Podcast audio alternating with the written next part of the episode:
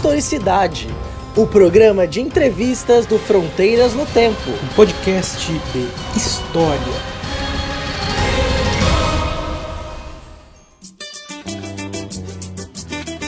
Olá a todos e todas, aqui quem fala é Marcelo Beraba e nós estamos aqui mais uma vez para uma entrevista do nosso programa Historicidade, uh, começando a nossa quarta temporada do Historicidade e nós damos início a essa temporada com uma entrevista com o professor Jonas Vargas, que é professor da Universidade Federal de Pelotas no curso de graduação em História e também no programa de pós-graduação daquela universidade. Hoje nós vamos falar com Jonas sobre as elites e a escravidão no Rio Grande do Sul. Nós vamos tratar, depois o, o Jonas vai explicar para a gente um pouco de como ele desenvolveu esse trabalho, quais as hipóteses que ele levantou, quais as conclusões que ele chegou é, a respeito dessa dinâmica política, social econômica ali da, do, do regime do, do escravista né, no sul do país. Mas antes de mais nada, eu gostaria, Jonas, de, de te agradecer por aceitar participar aqui do nosso programa do Historicidade. Obrigado, Marcelo. Então, eu faço uma saudação para os ouvintes, né? Dizer que o prazer é meu estar aqui contigo nesse programa, né? E te parabenizar por essa iniciativa, né? Que cada vez mais necessária a gente divulgar, né, nossas pesquisas na área da história para um público maior. Obrigado. Não, o prazer é todo nosso. O que eu, que eu tenho dito em alguns programas aqui, o, o Jonas também é um grande amigo, é que eu não, não é que eu entrevisto só meus amigos, é que meus amigos são grandes pesquisadores, eu já disse isso. Os ouvintes estão sabendo.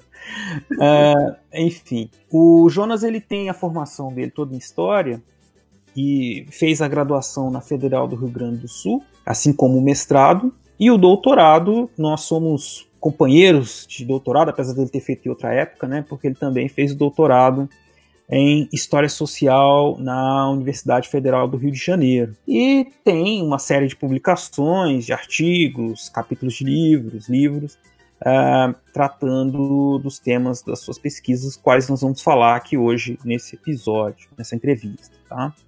Mas, Jonas, é, eu queria que você começasse falando aqui rapidamente um pouquinho dessa da sua trajetória de pesquisador, como é que você chegou nesses temas que você desenvolveu aí durante a sua carreira acadêmica, o que você vem desenvolvendo. Né? Então, Marcelo, uh, como tu mencionou, né, a minha graduação eu fiz na Universidade Federal do Rio Grande do Sul e mais para o final do curso eu consegui um estágio no Centro de Memória do Judiciário, aqui, no Rio Grande do Sul, em Porto Alegre. Eles estavam com um projeto de centro de memória lá, fizeram uma seleção para estagiários da história.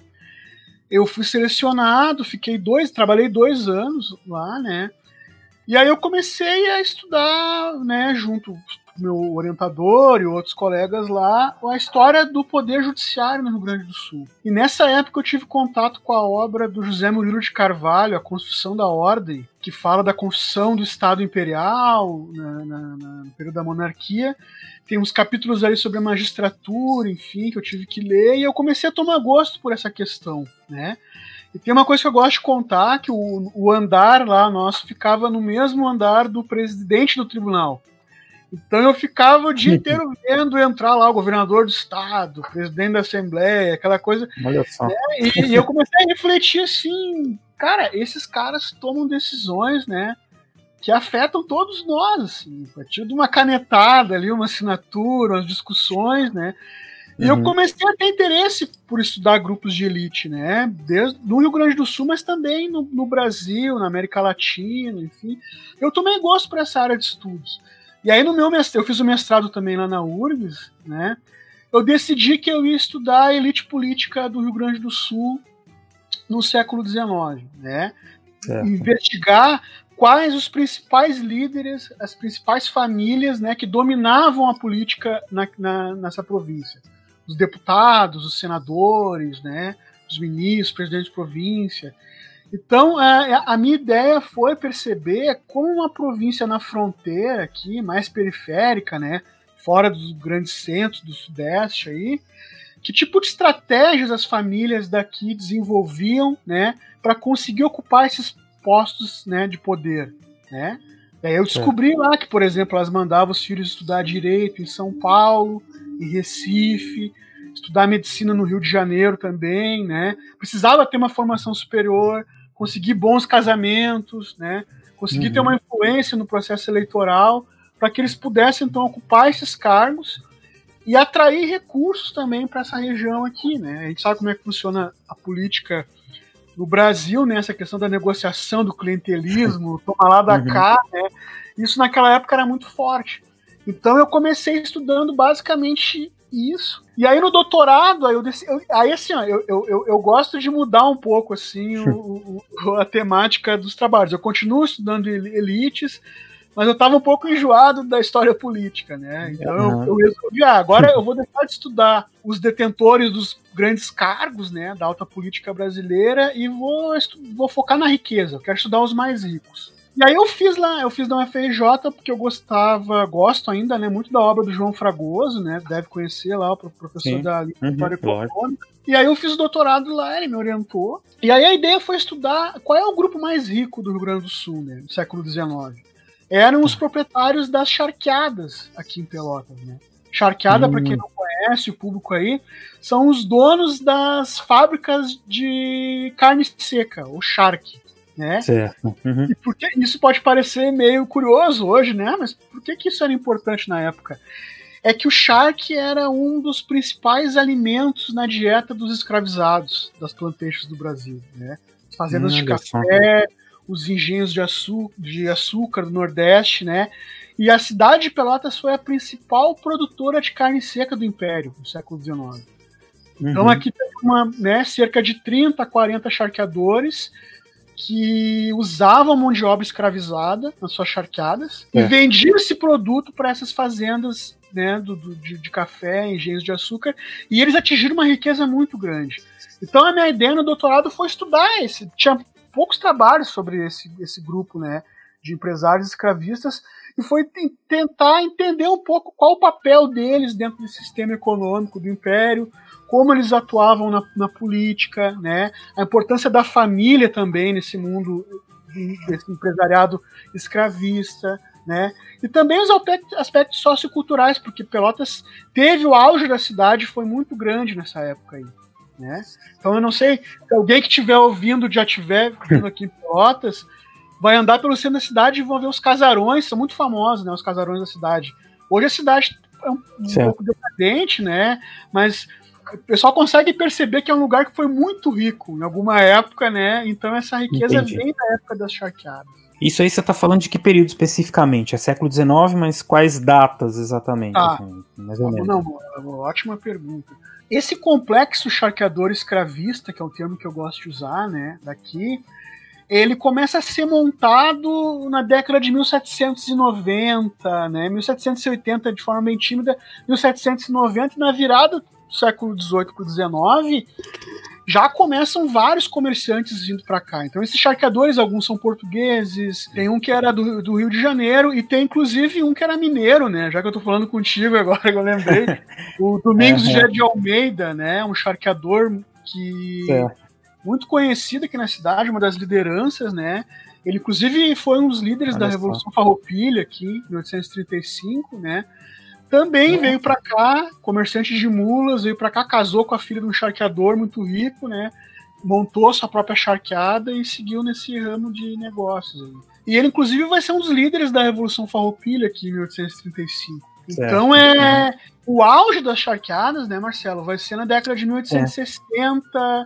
1870, quando os charqueadores vão atingir o pico da sua riqueza, assim, né? Vão ser uh, o maior número de arrobas de sharks exportados, né, para outras regiões.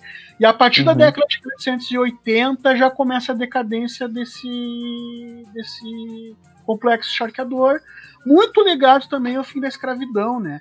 Os charqueadores Sim, eram escravistas convictos, assim. Eles foram Entendi. contra a lei do ventre livre e tudo, é. né? Era, era aqueles que diziam assim, que se acabar a escravidão, vai acabar o Brasil. É, exatamente, exatamente. né? É um é, grupo é. pequeno, mas que fazia muito barulho aqui na fronteira. Né? E, é, e é legal, então, se o ouvinte é, talvez não tenha essa noção, o, o, o, trabalho do Jonas, ele casa dentro assim, de, uma, de uma historiografia que inovou de forma muito impactante o conhecimento que nós temos sobre o funcionamento da economia do Brasil colonial e do Brasil imperial. Né? Que ele, ele citou a obra do professor uh, João Fragoso, que vocês vão encontrar o link aí no, no, no post, né, para vocês conhecerem, que é o Homem de Grossa Aventura. Uh, você tem, uh, diferente do que a gente pensa, muitas vezes assim, a gente aprende na escola aquela, aquela coisa dos sistemas econômicos grandes, e da, da, economia de exportação, né? Então, a colônia voltada para exportação. Então, o trabalho do Jonas, é, assim como outros trabalhos, e pioneiramente o trabalho do professor João Fragoso, né? Tá, vou mostrar que não, que você tinha uma, muitas redes de comércio e muito, muita riqueza circulando dentro da colônia e depois do império, né? E, e a, inclusive com a, a, atuação política desses indivíduos, né? É, é, mesmo estando distante, né, eles conseguiam ter um, uma, uma, relevância local e, e, dentro dessas redes muito, muito interessante, ligando né, todo, é, levando as suas tropas até o Rio de Janeiro, ou até o, o, Sudeste, né, até onde que era as ligações principais assim, do Rio Grande do Sul, vinha até, até o estado de São Paulo, né? Então, essa, a, a, a economia do Shark, né, ela estava muito conectada ao Rio de Janeiro, né? Mas uma, uma coisa que eu mostro na minha tese, que se falava muito pouco antes, é a ligação também com a Bahia e Pernambuco, né? Na hum. segunda metade do século XIX, o Rio Grande do Sul passa a exportar muito mais charque para para Bahia e para Pernambuco do que para o Rio de Janeiro. Né? E tem outra coisa também interessante, é, eles competiam nesse mercado interno aqui, né, com o charque que vinha do Uruguai e da Argentina. Então hum. é, é, é, a região aqui das grandes estâncias, né? Os uhum. gaúchos sabem muito bem aqui no, a carne né, do gado aqui é muito boa, né? Churrasco, aqui a carne uruguaia. Então são grandes pastagens, né? Muito gado, muitos latifundiários, cabeça de gado, né? Certo. Milhares e milhares. E aí, o Uruguai e a Argentina também eram grandes produtores de charque, né? Então o Rio Grande do Sul competia com eles. Os mercados consumidores era Rio de Janeiro, Bahia, Pernambuco, Cuba também consumia muito, né? A população uhum. escravizada em Cuba era muito grande. E também se vendia muito para as tripulações dos navios que iam para Espanha, Portugal, pro sul dos Estados Unidos também, né? Mas o, grosso, grosso do charque é pro mercado interno, né? Bem pouquinho que ia pro exterior. Assim. Certo, então é uma coisa mesmo da, do dinamismo do mercado interno, né? Próprio. Isso. E essa questão então da, da concorrência, da, valor, da, necessidade de valorizar o charque, né? Do, do, Rio Grande do Sul, inclusive fazia com que essa elite se movimentasse politicamente ali, né? No, durante o Império, né? É, para conseguir que o governo, enfim, favorecesse ali sua, as suas riquezas, né, o comércio né, de, de Shark dessa região, e, em detrimento da concorrência com, o Uruguai e com a Argentina, né. Uh, mas e aí, quais outros, é, comparando assim com outras riquezas? Bom, a gente fala, rico, elite é elite, rico é rico, né? Ele vai estar tá lá no contexto, ele é rico. Mas comparando assim com, com essa historiografia clássica assim sobre a economia do Brasil, esses esses são personagens que não apareciam antes, né? Porque você sempre fala assim, de, de, das plantations, você fala dos, dos caras que tinham muita mão de obra escravizada, grandes plantéis e grandes fazendas de café e de cana. Comparando com esses personagens, como é que estava a situação dos, dos homens aí da, da charqueada? Cara, isso é uma das coisas que eu mais curti pesquisar, assim, na minha tese, né? Uhum. Porque é isso, né? O, o, o, fulano era rico, né? Riqueza, isso é muito vago, né? Então, assim, o que, que eu fiz? eu consultei os inventários pós-morte, né? Que é a mesma coisa que o inventário hoje. O, o indivíduo uhum. morre, a família precisa fazer a partilha dos bens, né? E aí todo o patrimônio é inventariado, né? E aí esses charqueadores, para minha surpresa, eu verifiquei que tinha um grupo deles que era muito rico, cara, muito rico Que, e, e, e, e, por coincidência eram os barões, né? O Visconde. O Barão de Jaral, a fortuna dele chegou a mais de 6 mil contos de réis, né? O ouvinte pode não ter muita noção, mas com 6 mil contos de réis ele podia tranquilamente comprar várias fazendas de café em São Paulo, engenhos de açúcar no Nordeste. Ele era muito rico, né? Uhum. Uh, e o mais interessante é que uh, essa riqueza ela é produto, né? da exportação para o mercado interno. É isso que a historiografia mais clássica, às vezes, uhum. dá, deu pouca entrada, né? Achava que a, a riqueza está ligada à agroexportação, como tu falou, né? Só os fazendeiros de café, sim, sim. os senhores de engenho, né? E aqueles empresários que produzem para o mercado interno, eles não conseguiam acumular uma riqueza tão grande, né? E nesse caso, os charqueadores, vários deles eram muito ricos. Claro que se comparar com os fazendeiros de café mais ricos, né, de São Paulo e do Rio, eles eram mais ricos que esses charqueadores mais ricos que eu encontrei. Mas uh, esses charqueadores mais ricos, eles tinham uma riqueza muito próxima desses caras aí, né? E isso para mim foi uma novidade, né? Porque dentro da, é aquela coisa, tu tem a teoria pronta na tua cabeça e quando tu vai pro arquivo, o arquivo te surpreende, né? Os documentos mostram, bah, mas peraí, né? Então, tem, tinham charqueadores aqui que o, o, o Visconde de Mauá devia para eles, né? Muitos contos de réis, assim, eram caras que tinham redes muito articuladas, né, com comerciantes e banqueiros do Rio, de outras praças do Brasil, né? Uh, e é, é algo que a historiografia não tinha muito conhecimento. Né? Não é porque eles estão afastados dos grandes centros, estão aqui na fronteira, quase no Uruguai, né? que eles não tinham uma capacidade de acumulação também dentro desse sistema, né, desse mercado interno. Eles também uh, tinham, né, como tu mencionou. Uh, e isso é uma coisa que, que eu me surpreendi bastante na pesquisa, né, quando eu fiz essa uhum. comparação. E além dos inventários, quais outros documentos que você é, teve, teve acesso, né, para fazer? Pra... Sim. Cara, isso é uma coisa bacana, assim, porque eu, eu, eu sou conhecido aqui entre os meus alunos, meus colegas, tá sempre no arquivo pesquisando. Então, tudo que é Perfeito. documento que, que, que, servia, né? Mas é o rato de arquivo. É, pois é. Então, assim, cara, tudo que pudesse me servir como fonte documental para entender a vida, as estratégias desses caras, eu acabei pesquisando. Então, os inventários foram importantes, os testamentos, né?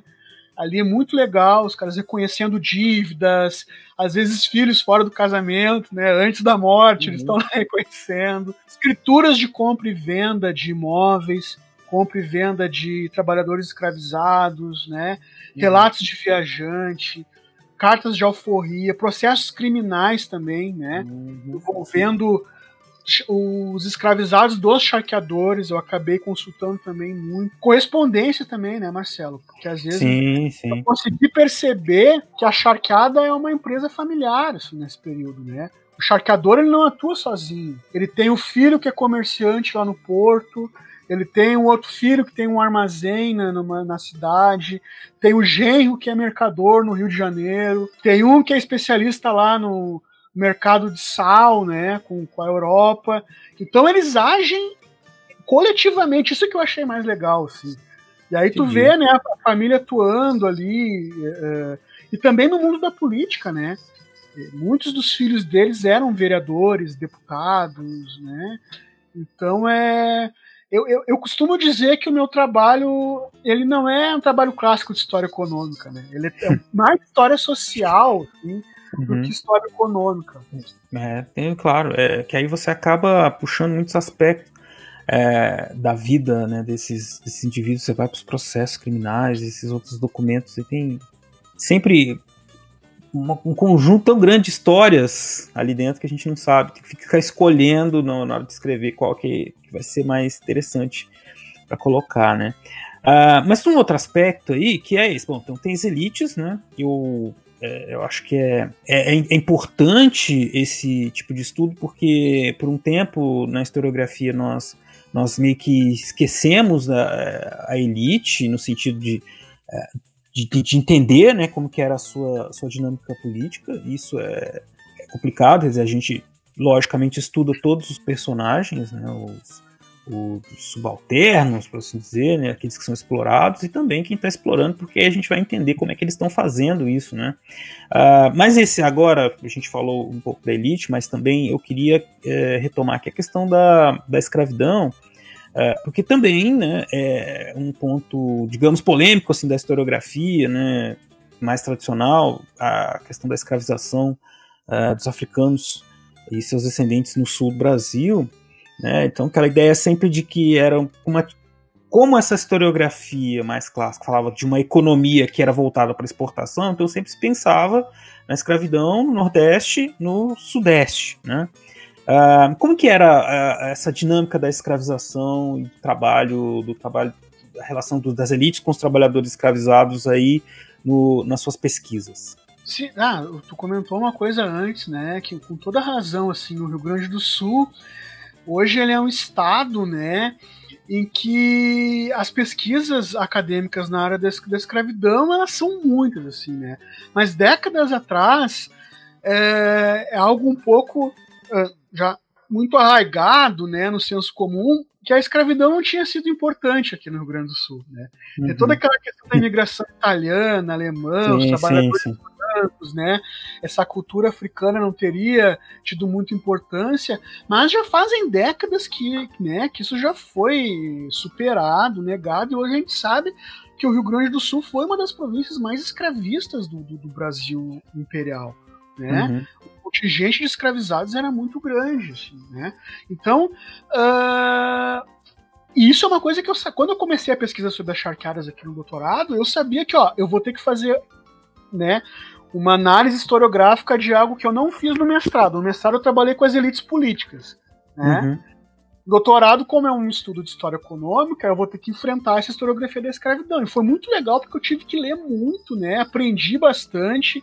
Né? Uhum. Hoje, como professor, eu continuo aprendendo né, com os meus alunos e tudo mais, mas eu percebi algo que era interessante. Teve uma etapa né, na, no, na história da, da escravidão no Rio Grande do Sul, né, no estudo dessa história da escravidão, que a tese de Fernando Henrique Cardoso, dos anos 60, talvez ela seja ali uma espécie de um divisor de águas, assim, né? Uhum. Porque ele vai afirmar que o Rio Grande do Sul foi uma província escravista, mas ele vai dizer que a escravidão foi importante só nas charqueadas, né? E isso tem muita gente que ainda acha isso aqui no Rio Grande do Sul, né? Só que a gente uhum. for ver, sim, as charqueadas pelotenses não teriam existido sem a exploração do trabalho dos africanos escravizados, isso é, meio, é óbvio, né? Mas a escravidão estava disseminada por todas as atividades produtivas, né? Tem uhum. escravidão na pecuária, tem escravidão escravizados marinheiros, a escravidão né, no âmbito doméstico, tem os ofícios, os ofícios, né, sapateiros, carpinteiros, que é algo que tem para todo o Brasil, né, tem escravidão na agricultura. A escravidão ela está presente em todas as atividades econômicas do Rio Grande do Sul. E a uhum. maior parte dos escravizados não estão nas charqueadas aqui em Pelotas, né? É uhum. meio óbvio né, que o município vai concentrar todos os escravizados de uma província inteira, tá? Uh, então, no, minha, no, meu, no meu trabalho, eu, eu, eu, eu argumento um pouco nesse sentido, mas eu não teria feito isso, né, se não fosse a partir das contribuições da historiografia mais recente, né? Mais uhum. recente que eu digo dos anos 80 ali, do que eu gosto de chamar de uma nova história social, né? Da escravidão, uhum. assim, que é geração ali do João José Reis, a Hebe Matos, né, os professores da Unicamp ali, o Chaluda, a Silvia Lara, os Lemes, né, uhum. é, tive influência de pelo menos três, três grupos, assim, né, três correntes, é que dá para se chamar assim, essa nova historiografia. Uma é essa, né, dessa história mais social da Unicamp, aí, que foi influenciada muito pelo, pelo trabalho do Thompson, né, uhum. a agência desses escravizados, a resistência, as negociações e conflitos sim, sim. no trabalho, né, no cotidiano. E aí os usos do processo crime é uma inspiração nesses trabalhos, né? Enfim, que sim, eu acabei utilizando, né? Tem uma segunda corrente que é do meu orientador, né, o João Fragoso, que é esses trabalhos mais de história econômica, demográfica, né? Que trabalham muito com listas nominativas de habitantes, inventários, registros de compra e venda, né? E aí a gente tem aí grandes historiadores no Brasil, né? José Flávio Mota, Renato Marcondes, vários caras aí. e, e, que ajudam a pensar então aquilo que a gente estava conversando antes, né? Que olha, olha pessoal, a escravidão não está presente só nas fazendas de café, só uhum. nos engenhos de açúcar, ela está disseminada em várias atividades, né? Voltadas para o mercado interno. E eu me inspirei muito nesses estudos. E uma terceira, né, corrente é aqueles que autores que conectam mais a escravidão ao mercado atlântico, né? Hoje em dia está se falando muito em história global, né? Acho Sim. que os trabalhos do Rafael Marques, mais recentemente, estão focando muito nisso, né? Mas lá é. na UFRJ, por exemplo, teve o Manolo Florentino, que foi meu professor e tudo. É, o que, que eu estou querendo dizer? O tráfico transatlântico, né? Porque uma coisa que eu, que eu, que eu, que eu descobri no meu trabalho é que o Shark estava presente de forma muito significativa nos navios negreiros que iam para a África capturar, é, trazer os africanos escravizados para o Brasil. Ou seja, o Shark, ele, é, o, o, quando Pelotas produziu o Shark, esse Shark também servia para abastecer a tripulação dos navios. E também abastecia já esses africanos escravizados quando eles estavam sendo trazidos para o Brasil. Eles já vinham sendo alimentados com Shark, que uhum. era um produto que eles iam ter que se acostumar a, a comer a vida inteira, né, aqui no, no, no Brasil. Então, é, é, eu posso dizer que o Shark também ajudou a sustentar o tráfico transatlântico. E, é, e, é, e pensa bem, ele é, ele é uma proteína, né? Muito barato, o shark, cabe em qualquer parte do porão dos navios, então era muito prático. Pra, Fácil pra, de guardar, né? Fácil de guardar, dura muito. Dura muito. muito uhum. né? Então é, era, é, é, era um produto muito cobiçado. Né? E Pelotas está numa região que favorece isso. Né? Tá perto do Porto de Rio Grande, está perto das grandes fazendas de gado aqui do Uruguai. É, boa parte do, do, do, gado que era abatido nas charqueadas aqui em Pelotas vinha do Uruguai, né? Às vezes hum, contrabandeado, às vezes comprado, né?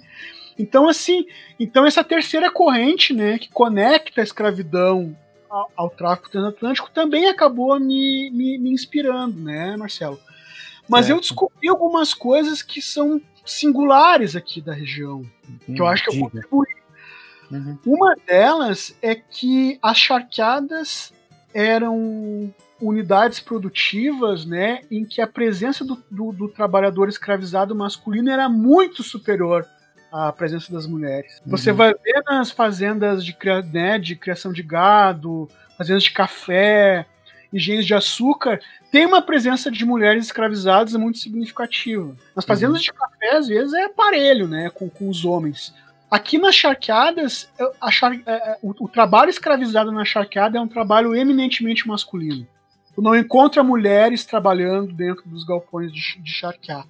Não Olha significa que os charqueadores não tivessem mulheres escravizadas. Eles até tinham, mas elas uhum. estavam uhum. trabalhando como cozinheira, doméstica, certo. lavadeira. Dentro das charqueadas eram só trabalhadores homens, né? Você sabe dizer assim para o nosso ouvinte mais ou menos como é que era o, o, trabalho específico que eles faziam? É o abate e o trabalho ah, como é que era? Primeiro uma coisa importante, né? O ouvinte deve estar se perguntando, tá, mas quantos são os escravizados? Então, boa pergunta, é verdade. Grandes escravistas, os charqueadores, tinham quase 200 escravizados, né? Nossa. E os menores escravistas tinham entre 35 e 40. Ainda a assim, média, grandes, grandes plantéis. A média ficava entre 70 e 80 por aí. Tá? Muito grande, muito grande. Pode é, é grande, né? É. Então, assim, alguns desses escravizados eram especializados, por exemplo, como campeiros, né? Eles trabalhavam trazendo o gado das estâncias junto com os capatazes para as charqueadas, uhum. porque muitas das fazendas de criação de gado ficavam a quilômetros daqui de Pelotas. Então, o charqueador tinha que mandar um tropeiro lá buscar e os escravizados ajudavam nisso.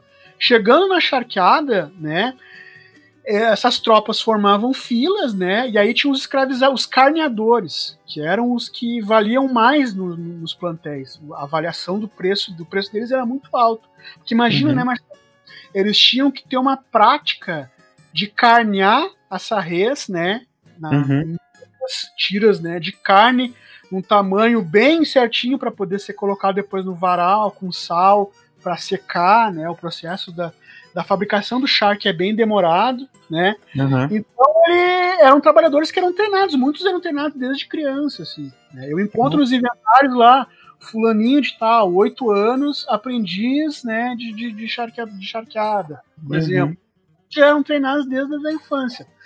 E uma coisa também que eu encontrei, que também é uma singularidade, é que tem uma divisão social do trabalho, uma divisão do trabalho dentro da charqueada Hum. muito interessante, assim. Aí tem, tem lá, tem os carneadores, que é esse que cortavam, né? Tem os salgadores, que eram especialistas em salgar a carne, né? O- os tripeiros, que trabalhavam com os órgãos intestinos da, da- do gado, né? E faziam sebo, graxa. Os chimangos, que eram aqueles que cuidavam só do couro, porque as charqueadas também lucravam muito vendendo couro, esses animais. Olha só. Uhum. Tinha os serpentes, que é aqueles que iam limpando a charqueada. Tem uma estimativa de que 80 litros de sangue eram jogados no rio por cada charqueada por dia. Então tem Hum. relatos que Ler teve ele disse que quando ele chegou em Pelotas, né, ele já ele viu que era Pelotas porque ele viu aquela nuvem de urubus em cima da cidade, assim. Na Do época sangue, da- por causa do sangue, né? os viajantes europeus ficavam muito assustados, assim, impressionados com o cheiro, né, horrível Uhum. cimentos, né, pô, a podridão, as carcaças em volta, então aquele monte de urubu, né, e eram lugares muito insalubres também, né, Uhum. Marcelo? Então tu tem uma divisão do trabalho ali, mais ou menos interna, né, que os charqueadores meio que organizavam. Ahn, Isso, isso gerava, como na, na economia do açúcar, uma certa hierarquia dentro da senzala também? Gerava, gerava, porque tu tem aqueles que eram meio que. Eu encontro em alguns inventários os escravizados lá, por exemplo, Manuel Fulano Mestre, né? Ou seja, Ah, ele é um cara que tá ali dentro, meio que tá ajudando a, a coordenar, né? Às vezes ele Uhum. tá ensinando ah, o- os iniciantes, né? Alguma tarefa. E não eram só esses aí, né? Tem os carpinteiros que, que acabavam ajudando, fazendo reformas nos estabelecimentos. Tem os marinheiros, que é um ofício muito interessante. uhum. Tem um aluno meu aqui que está fazendo um TCC só sobre os marinheiros Olha só. que como o Shark ele ia pro Rio, Bahia, Pernambuco, esses escravizados marinheiros eles iam juntos, né? Olha E aí imagina, imagina a experiência que eles tinham, né, em termos de vivência nesse mundo Sim, do trabalho. Então esse meu aluno ele está estudando processos criminais quando algum desses escravizados marinheiros se envolve em alguma briga, né, às vezes a bordo do navio, às vezes já em terra, né, e a partir do processo criminal surge ali pra gente, né, uma história que ajuda a entender um pouco do cotidiano, né, desses trabalhadores, enfim. Eu fiz isso bastante no meu trabalho, né? Entendi. Mas então tem uma divisão, né? Esses, por exemplo, 150, 160 escravizados, É bastante, charcador, bastante, não estavam todos ali na charcadora. O seu charcador Ah. dividia eles, né? Nas várias unidades produtivas que, que ele tinha. Assim. Uhum. É, porque a gente tem aquela imagem dos grandes escravistas, que- aquelas grandes unidades produtivas escravistas com 200 cativos, e eles fazem trabalhos né, em grupos, né, fazendo várias. é, cada um fazendo. Tô pensando lá na- na- no, no açúcar, no café, né, na plantation tradicional, né, Sim. trabalhos em gangues. E aqui você tem uma indústria, na verdade, né, uma Exatamente. coisa que. gente que está produzindo, cada um produzindo uma, uma coisa mais, bem mais complexa, assim, né? Então, Sim. eu não tinha nunca pensado nisso, em madeira, é, porque o uso de madeira, uso, quer dizer, uso os navios, tu- tudo isso é um complexo, bastante complexo. Muito interessante. E esses, é, esses indivíduos, né, é, a gente tem o auge então em 1860, mas depois com a, o declínio do próprio do regime escravista, tudo, acontece um declínio da economia do Shark ou é, é uma substituição de mão de obra, alguma coisa assim? a a- o fim da escravidão foi meio que fatal para as charqueadas aqui em Pelotas, né? Vou te Uhum. dar um exemplo. Em 1880 tinha algo próximo de 35, 36, 37 charqueadas em Pelotas. 1880. Em 1890, esse número já caiu para 11 charqueadas. Ou seja, dois anos depois da escravidão, né, foi um golpe. O que, que acontece? Tem uma tentativa de recuperação depois, tá? Uhum. baseada em moldes capitalistas no sentido do trabalho assalariado, né? Que é algo, inclusive, que é uma pesquisa atual que eu estou fazendo. Né? O que, que eu fiz? Eu, eu, eu, eu, eu investiguei todos os processos criminais em Pelotas entre 1888 e 1898 para ver se eu encontrava hum. crimes nas charqueadas em que eu evidenciasse a presença de trabalhadores libertos ali, né? Trabalhadores libertos já que foram libertos antes da Lei Áurea ou depois, enfim. E eu encontrei acho que uns oito ou nove processos. Eu estou escrevendo um artigo sobre isso para tentar entender um pouco o que, que aconteceu com essas charqueadas ou com o mundo do trabalho depois da abolição da escravidão. Mas assim, uh, eu, eu, posso dizer que foi fatal para a economia charqueadora de Pelotas, né? O fim da escravidão. Ainda vai, o Rio Grande do Sul ainda vai continuar produzindo charque, né? Nas uhum. próximas décadas. Inclusive, a produção de charque vai aumentar, só que aí pois com é. trabalhadores capitalistas. E Pelotas vai perder a sua importância de grande centro produtor. Pelotas não vai mais, né? O que, que eu posso dizer? Hum. 80% do charque gaúcho no, século, no período da escravidão, ele era produzido em Pelotas. Depois, tá. já no século XX, na Primeira República, Pelotas vai cair muito. Em 1920 vão ter cinco charqueadas só funcionando. Tá? O é, município de Pagé, que fica mais ou menos a duas horas daqui, mas para a fronteira com o Uruguai, vai ter seis charqueadas. Ou seja, vai ter mais charqueadas do que Pelotas, só para te dar um exemplo. Entendi. Então vão ter espalhadas pelo Rio Grande do Sul inteiro, tá? Pelotas vai perder aquela primazia, né, aquela importância, uhum. mas o Shark vai, conseguir, vai continuar sendo fabricado, mas aí com, já num sistema totalmente capitalista. Daí. Entendi. E, e, e, outra questão também, acho que tem a ver com uma, uma, uma coisa do, do Brasil inteiro. E a elite? Essa elite escravocrata, ela, com a crise dessas, desse, desse modelo escravista para a charqueada, ela também perde posição para uma nova elite capitalista ou é a mesma elite que Cara, essa, essa, tua pergunta é maravilhosa, assim, porque é, é o que eu tento investigar ainda, alunos meus aqui, né? Eu meio que distribuí as tarefas, tá, vamos, vamos Não, isso é o que a gente faz, quando a gente tem aluno, vai distribuindo, assim. Então, um aluno acabou de defender um mestrado aqui, né? Em que ele trabalhou com o Banco Pelotense. O Banco Pelotense certo. foi criado em 1906, né? E ele foi um banco regionalmente muito importante, né? Uhum. Uh, cinco empresários fundaram o banco, né? E os cinco tinham ligação com as charqueadas na época, né? Óbvio que as charqueadas eram muito importantes aqui. Alguns eram filhos de charqueadores muito, muito ricos, outros tinham sido charqueadores. Então, por que, que eu estou te dando esse exemplo, né? Digamos que a riqueza continuou na mão das mesmas famílias, né? Mas algumas sofreram uma decadência muito grande, né? Tem casos na minha tese que eu cito de famílias que quebraram, faliram, uma geração para outra perderam tudo. Mas tem umas mais bem preparadas que diversificaram os negócios, né? Não se especializaram só no Shark, que uhum. já no mundo capitalista do século XX elas conseguem ter uma proeminência ainda importante. Elas vão seguir como elite né, local até a década de 1930, 40 ainda vão ser respeitados, ainda vão ter filhos senadores, né, deputados, eles ainda muito ricos. Só que aí, cara, eles vão investir na indústria, no, no banco, em outros setores.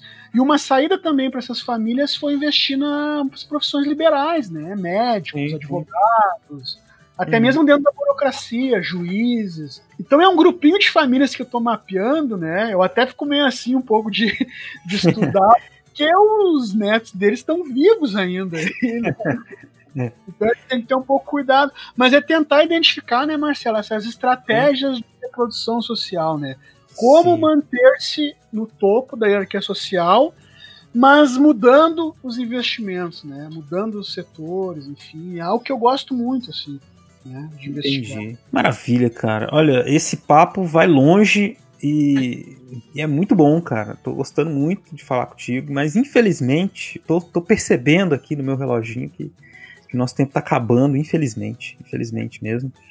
É, eu queria pedir para você fazer então assim algumas considerações finais, algumas coisas que você considera importantes aí é, deixar aí para nossos ouvintes. Não, sim, eu queria dizer que eu, eu, eu, considero muito importante o estudo da história das elites no Brasil, porque as elites tomam decisões, né, Marcelo, que afetam uhum. as nossas vidas, né, de forma muito drástica e, e muito da trajetória dos rumos que a nação toma muitas vezes são resultados de decisões que as elites tomaram lá atrás, no século XIX, que a gente luta uhum. até hoje para tentar reverter, para construir um país mais inclusivo, né? Enfim, sim, sim. projetos sociais mais, mais, amplos, né? Então eu acho importante esse estudo da história das elites de forma crítica, que é como eu sim. e outros colegas fazemos, né? Para identificar isso.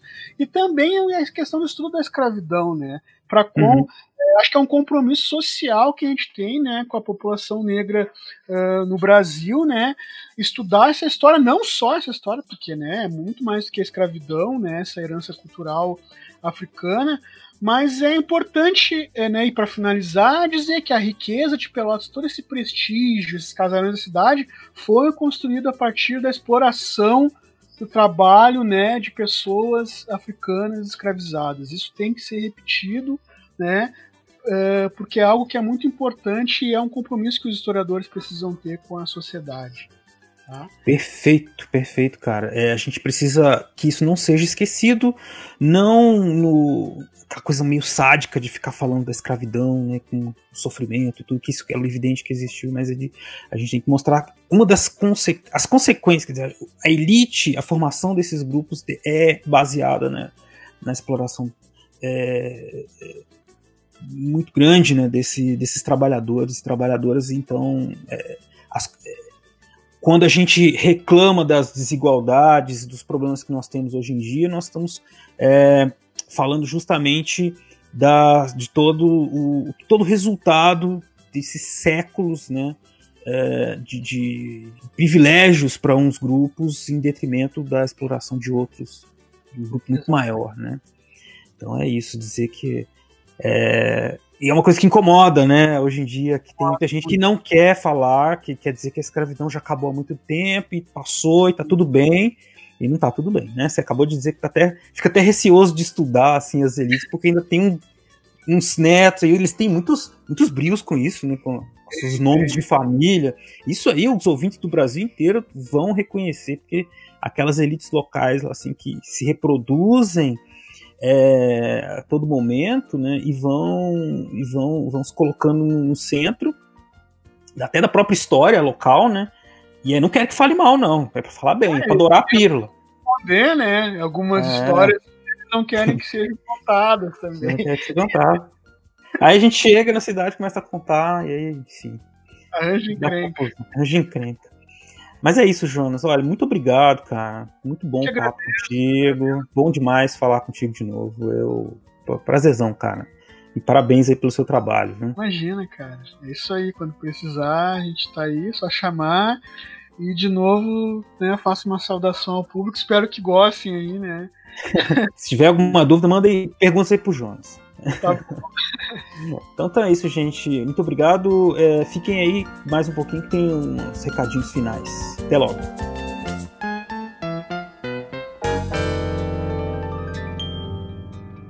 Quando eu me encontrava preso na cela de uma cadeia.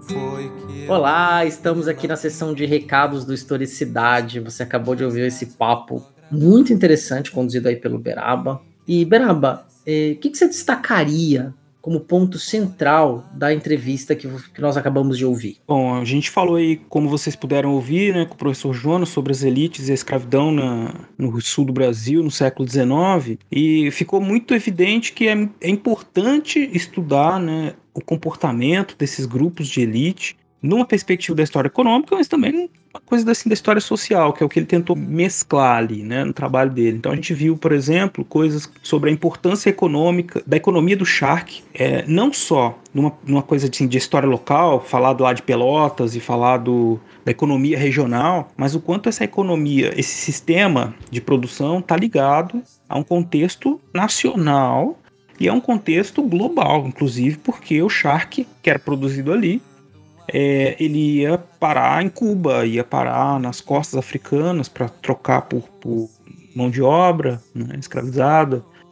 E fora que esses os escravos, os escravizados que trabalhavam aqui viajavam também por todas as outras províncias para transportar os produtos, né, que eram os chamados escravos marinheiros, né, que, que atuavam no transporte do Shark. E aí tem toda essa dinâmica econômica e tem a atuação política dos grupos de elite ali daquela província, que é uma província que está lá no, na, na, fronteira, né? Mas que acaba encontrando formas de ter um, uma participação política ativa no centro do poder, no caso, na corte do Rio de Janeiro. Eu acho que foi isso, cara. O mais interessante, é, falou de muitas fontes, ele mostrou bem como que é o trabalho do historiador, né? O Jonas é um pesquisador é, muito competente, né? Então deu para o ouvinte ver e perceber assim na, como ele atua, como ele fala e como ele fala sobre o trabalho, né? E é, é assim que os historiadores trabalham, essa maior parte, né? Tá no arquivo, muita leitura, né? construção de interpretações sobre o passado,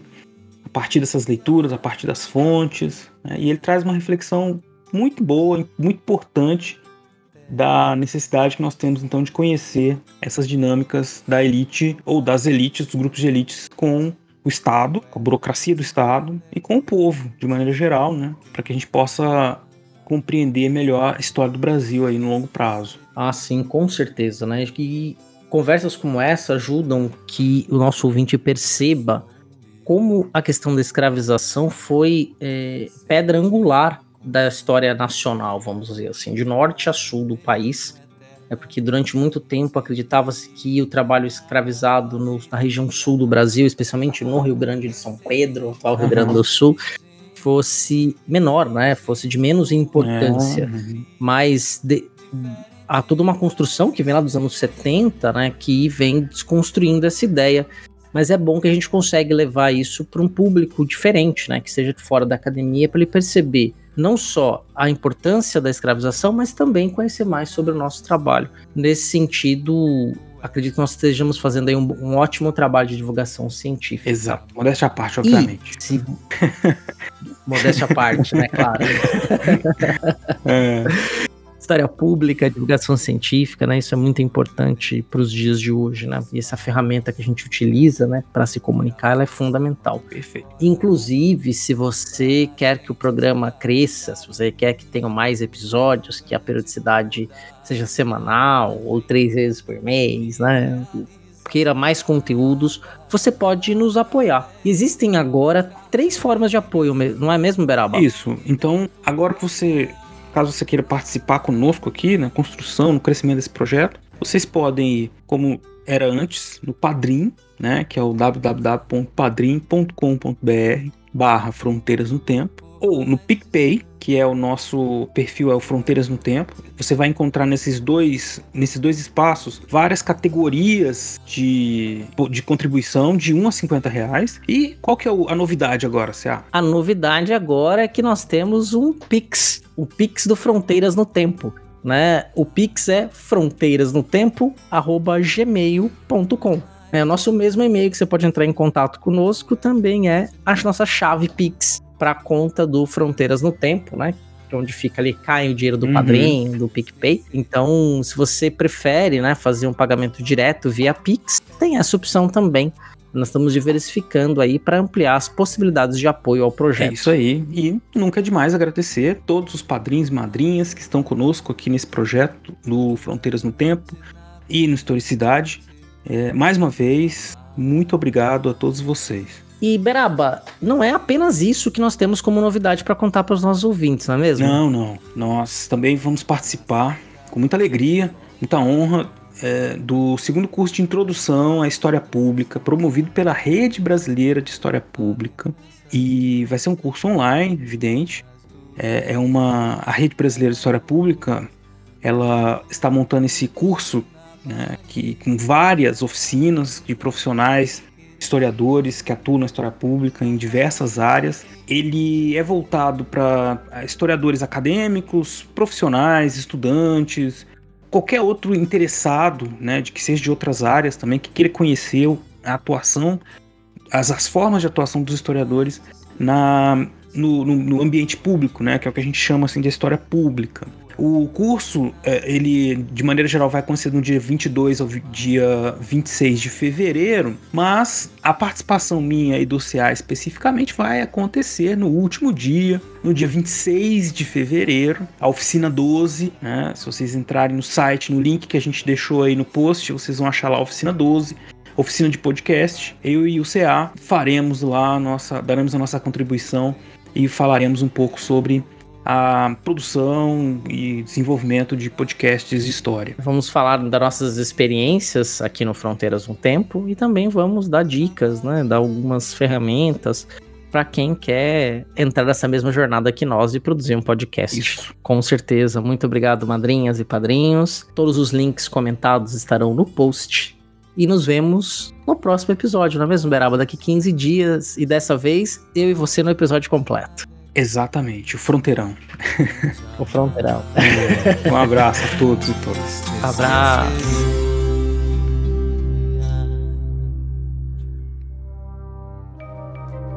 Este programa foi produzido por Mentes Deviantes.